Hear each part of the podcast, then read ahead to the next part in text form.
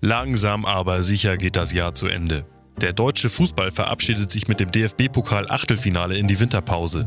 Im Spiel gegen Dortmund schonte Bayern-Trainer Heinkes seine Starspieler Hummels, Robben und Tolisso für die wichtigen Spiele im Trainingslager in Katar. Die Sponsoren erwarten da die Top-Besetzung.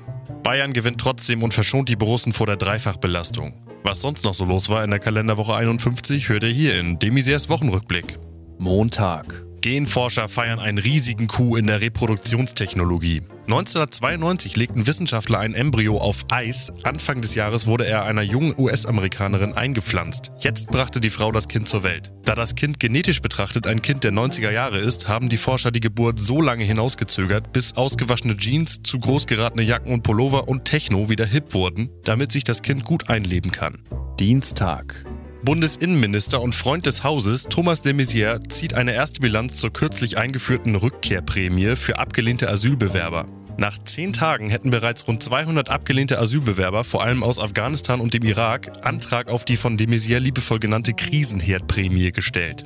Mittwoch. Das Bundesverfassungsgericht hat entschieden, die Studienplatzvergabe im Fach Medizin ist teilweise verfassungswidrig. Die bisherige Regelung, die allein nach Abiturschnitt und Wartezeit über ein Medizinstudium entscheide, behindere die Chancengleichheit. So hätten bisher fast ausschließlich 1,0 Abiturienten die Chance auf einen Studienplatz direkt nach dem Schulabschluss. Selbst eine Ausbildung im medizinischen Bereich würde kaum helfen. In Zukunft müssen laut Verfassungsgericht auch andere Parameter hinzugezogen werden, welche die Qualitäten als Mediziner belegen können. Beispielsweise eine schlechte Schriftnote, ein niedriges Golfhandicap oder der Nachweis einer engen Verwandtschaft mit einem Pharmalobbyisten.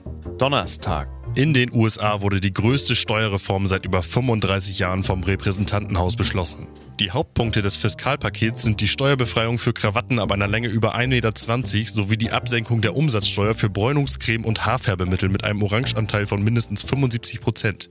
Die Vorwürfe, dass Präsident Trump am meisten von der Reform profitieren würde, bezeichnete Donald als haltlos. Freitag. Weil es so schön war. Union und SPD wollen sondieren. Da die deutsche Politpresse einen Heidenspaß am Jamaika-Spektakel hatte, haben sich jetzt die beiden sogenannten Volksparteien zu Sondierungsgesprächen hinreißen lassen. Die zweite Staffel von Sondieren soll ab Januar ausgestrahlt werden. Die beliebten Hauptcharaktere Angela Merkel, Horst Seehofer, Alexander Dobrindt und Peter Altmaier werden weiterhin mit dabei sein. Fans müssen allerdings auf ihren Star Christian Lindner verzichten. In Schleswig-Holstein kann man sich derzeit einen Spin-off von Jamaika anschauen, aber auch hier hat sich der Publikumsliebling Wolfgang Kubicki vorzeitig aus der Serie verabschiedet. Außerdem soll aus dem Umfeld der Drehbuchautoren geleakt worden sein, dass auch Robert Habeck vor dem Absprung zu Berlin Tag und Nacht steht. Na gut, abwarten, was der Serienfrühling uns bringen wird.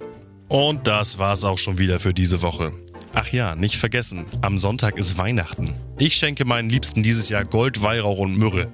Die Pakete sind aber nicht adressiert. Sollen die sich doch drum kloppen. Wer jetzt noch kein Geschenk hat, sollte nicht den Kopf in den Sand stecken. An deutschen Tankstellen gibt es die besten Präsente. Jeder freut sich über die neuesten Magazine, Kaugummi und eine Schachtel Rehwahl ohne Filter. Dazu noch ein Kanister super bleifrei und Bockwürste aus dem Köcher und das frohe Fest kann kommen. Wir hören uns dann wieder, wenn der ganze Trubel vorbei ist.